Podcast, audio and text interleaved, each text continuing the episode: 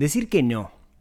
Decir que no es una cosa a la cual no estamos acostumbrados. Es mucho más fácil decir que sí que decir que no. Sin embargo, muchas veces decir que no es muy bueno, en tanto en lo personal como también en lo profesional. Hoy vamos a hablar de la importancia de decir que no.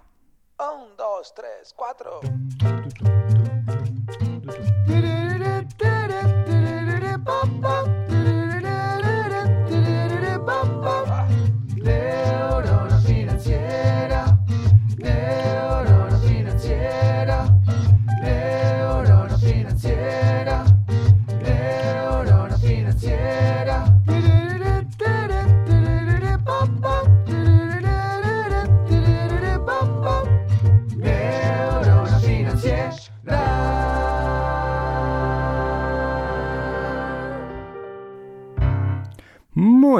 Días, tardes, noches para todos. Bienvenidos a un nuevo episodio del podcast de Neurona Financiera.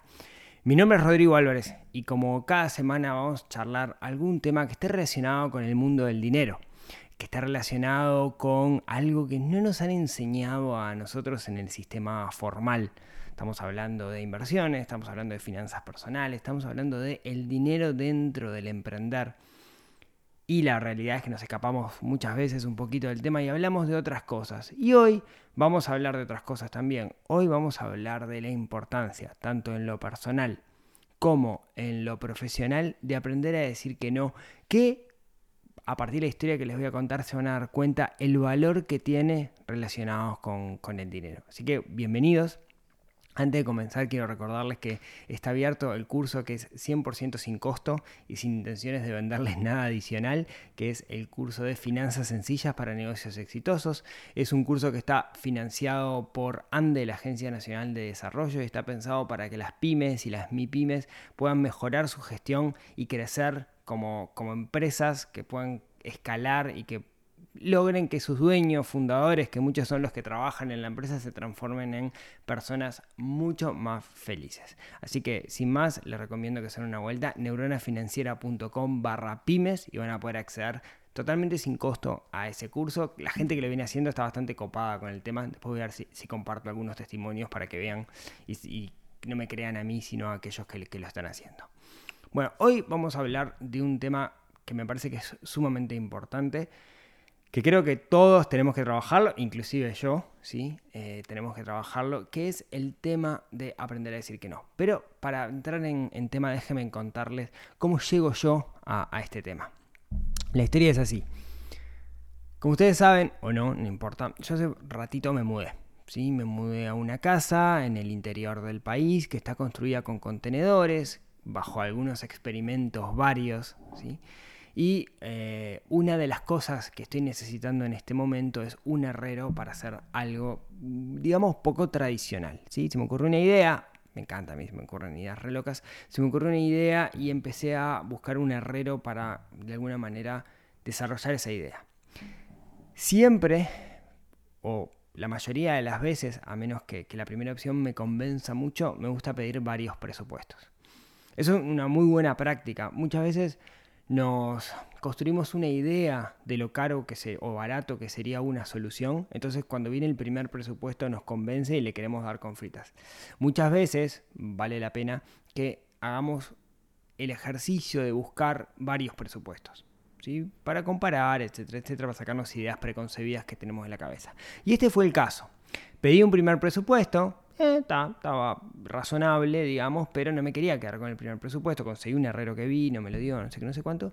Y entonces empecé a buscar un segundo presupuesto. Y para mi sorpresa, fue bastante difícil conseguir un herrero. Cuando digo herrero, alguien que, que suelde, básicamente, ¿no? Eh, trabajo de soldadura, con, con electrodo y todas esas cosas. Me, fue bastante difícil conseguir. Cuando conseguí una segunda, una segunda opinión, alguien que viniera también a darme un presupuesto, bueno, vino, mi hijo venía un día, ese día no me pudo venir, vino el día siguiente, pues estaba complicado, etc. Y ahí a mí se me, se me levantó una, un warning, ¿no? Se me levantó una alarma. Porque no, no, llegó el día que tenía que venir y vino el día después. Bueno, pero a todos se nos puede complicar, así que no importa. Vale la pena de todas formas pedirle el presupuesto. Bueno, tal, al final vino, me estuvo mirando, me convenció mucho más que el primer presupuesto, no por dinero, sino por sapiencia, digamos, ¿no? Porque se notaba que dominaba un poco más el, el arte, se le ocurrió algunas ideas súper, súper interesantes. Entonces dije, me parece que esta es la persona indicada. Bueno, ¿me podrás pasar un presupuesto? Sí, sin, sin, te lo mando mañana el presupuesto. Perfecto, muy bien. Al día siguiente el presupuesto no llegó. Un par de días después le escribo, ¿no? Le mando un mensaje, le digo, hola, fulano, ¿te acordabas? Soy Rodrigo, no sé qué, no sé cuánto. Che, ¿pudiste trabajar el presupuesto? Y me dice, ya lo dibujé. Estamos, estamos hablando de que lo que le pedí no era una reja, ¿no? Era algo un poquito más distinto. No digo más sofisticado, pero más distinto. Ya lo dibujé, ya hice el cálculo de materiales, me falta ver los precios, cotizar, mañana sin falta te lo paso. Perfecto. Eso fue un viernes. Sábado, domingo, nada. Lunes, nada. Martes, nada. Semana de carnaval, acá, feriado, entonces yo por respeto lo esperé. Pero siendo el viernes de la siguiente semana, le mandé un mensaje. Che, yo me imaginé que era lo que estaba pasando. Entonces le mandé un, un mensaje que decía más o menos así. Fulano,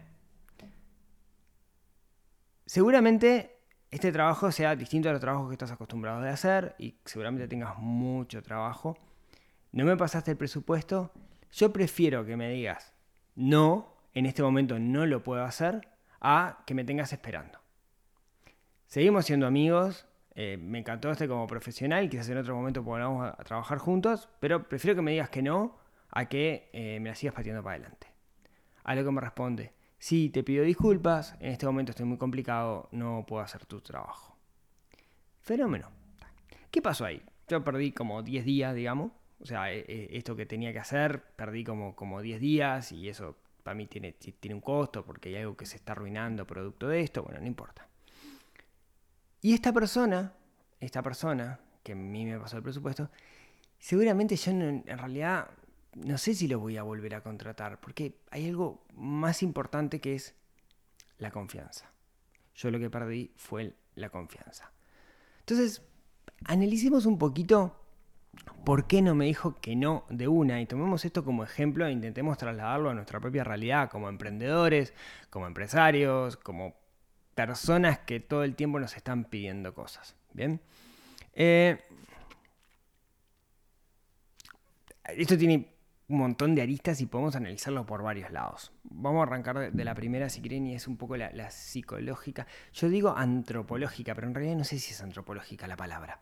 Nosotros, como, como seres humanos, en realidad estamos seteados, podríamos decir, para buscar agradarle a los demás.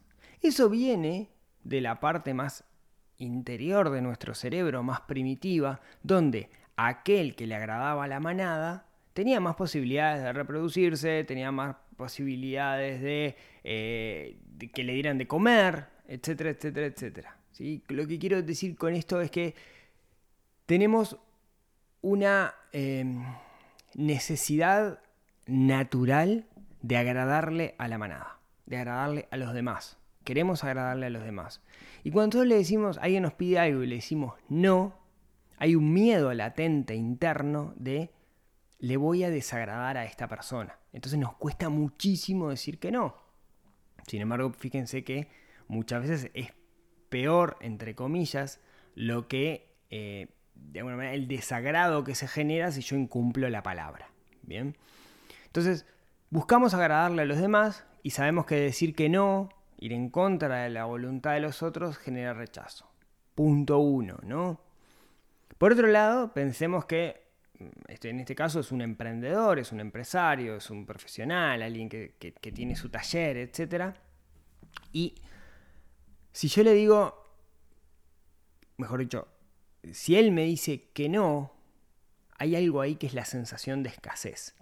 Quienes tienen un trabajo eh, que es cíclico de cierta manera, en el sentido de que no pueden asegurar la cantidad de flujo de trabajo que van a tener a partir de la semana siguiente. Usualmente es gente que le cae trabajo y que no salen a buscar, no salen a vender, no tienen un sistema de gestión como para garantizar la cantidad de flujo de dinero futuro que le va a entrar a su negocio, ¿no? que oscila de alguna manera, tienen mucho miedo en decirte no, porque si que no es estoy dejando dinero arriba de la mesa. Entonces prefieren decirte que sí y después consciente o inconscientemente la van a pelotear para adelante, pelotear para adelante, y capaz que yo le digo, sí, bueno, pero en tres meses.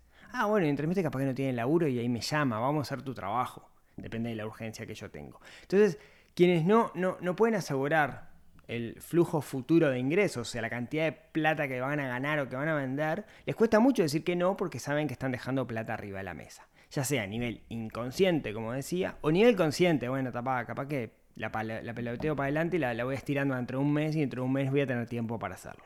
¿Bien? Entonces, eh, eso es lo que le pasa a las personas que no saben decir que no. Ahora, vamos a sacar una, una capa, digamos, de, de- de nube, de humo, de neblina que tenemos ante esto y vamos a intentar ver la, la realidad, ¿sí? la verdad de la milanesa. ¿Qué es lo que está pasando? Cuando nosotros vendemos algo, producto o servicio, además del producto y servicio, lo que nosotros estamos vendiendo es confianza. Eso nos tiene que quedar súper claro.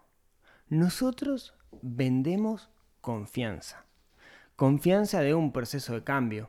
Confianza en que aquella persona que nos está comprando nuestro producto o nuestro servicio va a usufructuar nuestro producto o nuestro servicio y va a ir de un punto A a un punto B.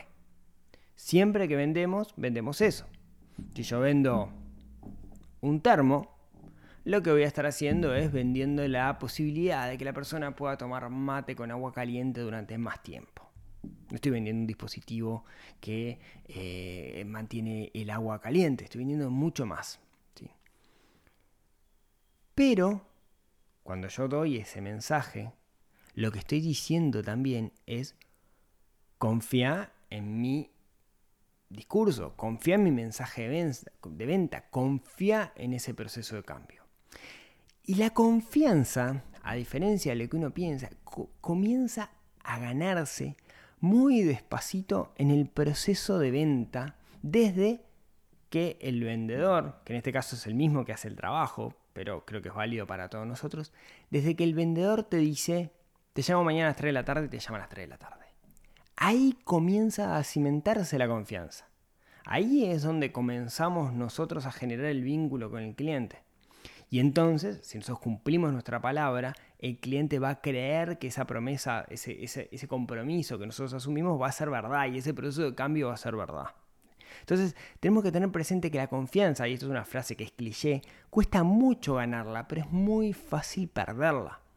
Cuando generamos confianza con alguien, que es ese proceso en el cual nosotros debemos cumplir nuestra palabra a rajatabla durante todo el proceso, después si nos mandamos una macana podemos volver para atrás. Entonces, tener presente que lo que está haciendo alguien que no me dice que no de primera es violar mi confianza. ¿Sí? Yo ahora en esta persona quizás sea muy buen profesional, pero yo no confío en el que me cumpla porque cometió, digamos, venció mi confianza en el sentido que me prometió una cosa y esa cosa no me la prometió. ¿Cómo sé que el día de mañana va a cumplir con aquello que sí me prometió? ¿Va a cumplir con em, venir a la hora que va a venir, hacerme el trabajo en función de las especificaciones que me dijo, etcétera, etcétera? Quizás sí, quizá no, pero en principio yo desconfío. ¿sí? Em, esto, acá, si quieren, para aquellos que son emprendedores o, que son vendedores o que están en esto de que tienen que vender, algo, algo que pasa es que cuando uno está trabajando del otro lado, cuando uno es vendedor, la realidad es que la mayoría de las operaciones comerciales no se cierran. La mayoría de las veces que nosotros hacemos operaciones comerciales no vamos a terminar vendiendo. Vamos a contestar mil eh, mensajes para cerrar 10. Y ahí tendríamos, fíjense, un 1% de tasa de conversión. No es algo tan malo en realidad. ¿sí? Depende del negocio, etc. Lo que quiero decir con esto es que lo que muchas veces un vendedor se le escapan cosas. Se le escapan cosas porque tenés muchas cosas arriba de la mesa. Está- Estás hablando con muchísimos potenciales clientes o prospectos, como se les llama, al mismo tiempo. Entonces se te escapa. Y es muy fácil cuando se te escapa incumplir o dar la sensación de incumplimiento y em, de alguna manera no, no vencer la confianza, ¿no? Destruir, destruir esa, esa, esa confianza. lo, lo que quiero contarles con esto es que para eso los vendedores, quienes están todo el tiempo en ese proceso de venta, se ayudan con algo. ¿Qué es ese algo? Ese algo es un- una herramienta, usualmente una herramienta de software, que las hay de las muy sofisticadas hasta las muy sencillas, que se llama un CRM, que viene de eh, Customer Relationship Manager, algo así como un manejador, administrador de las relaciones con los clientes, donde el vendedor no solamente registra en, las oportunidades comerciales, sino que puede registrar un montón de información que de alguna manera le va a refrescar la memoria, porque es imposible tener todo en la cabeza. En versiones más modernas, más avanzadas, podríamos decir, inclusive te dice a qué día y a qué hora tenés que hacer algo. Entonces un vendedor, por ejemplo, si el vendedor tiene dos horas en la mañana y esas horas de la mañana lo que hace es revisar ese CRM y le va a decir todo lo que tiene que hacer en el día. Mira que le dijiste a fulano que a las 3 de la tarde le ibas a llamar, tenés que llamarlo. ¿sí? Y de esa forma nos ayudamos con software como para no vencer esa confianza. Ahora, dicho esto, no todos podemos estar garpando un CRM, por más que lo hay muy gratuitos, y a veces el negocio no lo, no lo requiere. Y acá contarles que en el curso de finanzas sencillas para negocios exitosos, esto parece que estuviera haciendo tipo este, venta, eh, no, pero en realidad hay una planilla que es una planilla justamente para gestionar esto. ¿No? Es una planilla para una especie de CRM, podríamos decir, en una planilla que te va a permitir no solamente, eh, yo le llamo una planilla de control, ¿no? que te va a permitir no solamente saber en qué estado están tus clientes potenciales, sino saber en qué estado están tus pedidos, etcétera, etcétera. Creo que es el capítulo 11-12 del, del curso, así que eh, si, si están interesados, hacer una vueltita por ahí. ¿sí? Eh, también, también lo que pasa en el fondo, ¿no? cuando alguien no sabe decir que no, decíamos que una de las razones era por miedo a la escasez, eso es por falta de un sistema. Cada vez que nosotros estamos con esa sensación como emprendedores, estamos con esa sensación de pa, eh, eh, si me caen clientes este mes voy a cobrar, si no me caen clientes no voy a cobrar, y, y de alguna manera ponemos la responsabilidad del lado afuera de que caigan o no caigan clientes, ahí estamos cometiendo, a mi entender, un error. Porque no tenemos un sistema que nos diga en qué tenemos que poner foco en un momento en el negocio. Si nosotros aprendemos el proceso en el cual nosotros llegamos a los clientes, hacemos una etapa de análisis sobre nuestro negocio y logramos construir eso, luego lo que, lo que vamos a hacer es utilizar ese conocimiento cuando no tengamos clientes potenciales a futuro. ¿Qué quiere decir esto? La construcción de un sistema. Si nosotros logramos construir un sistema, un sistema en nuestro negocio, vamos a poder llegar a los clientes que queremos llegar. ¿sí? La clave está en construir ese sistema, que es algo sumamente interesante y analítico, digamos. Pero si nosotros lo- logramos construir el sistema, si logramos construir un sistema en nuestro negocio, vamos a saber si tenemos que poner más tiempo en marketing, más tiempo en venta o más tiempo en producción. Y de esa forma equilibrar y poder asegurar un flujo futuro de ingresos. Entonces, cuando me llame el flaco y me diga, che, ¿te animás al...? No, ¿por qué? Porque en este momento no puedo, porque estoy tapado de laburo. Recién voy a poder dentro de dos meses.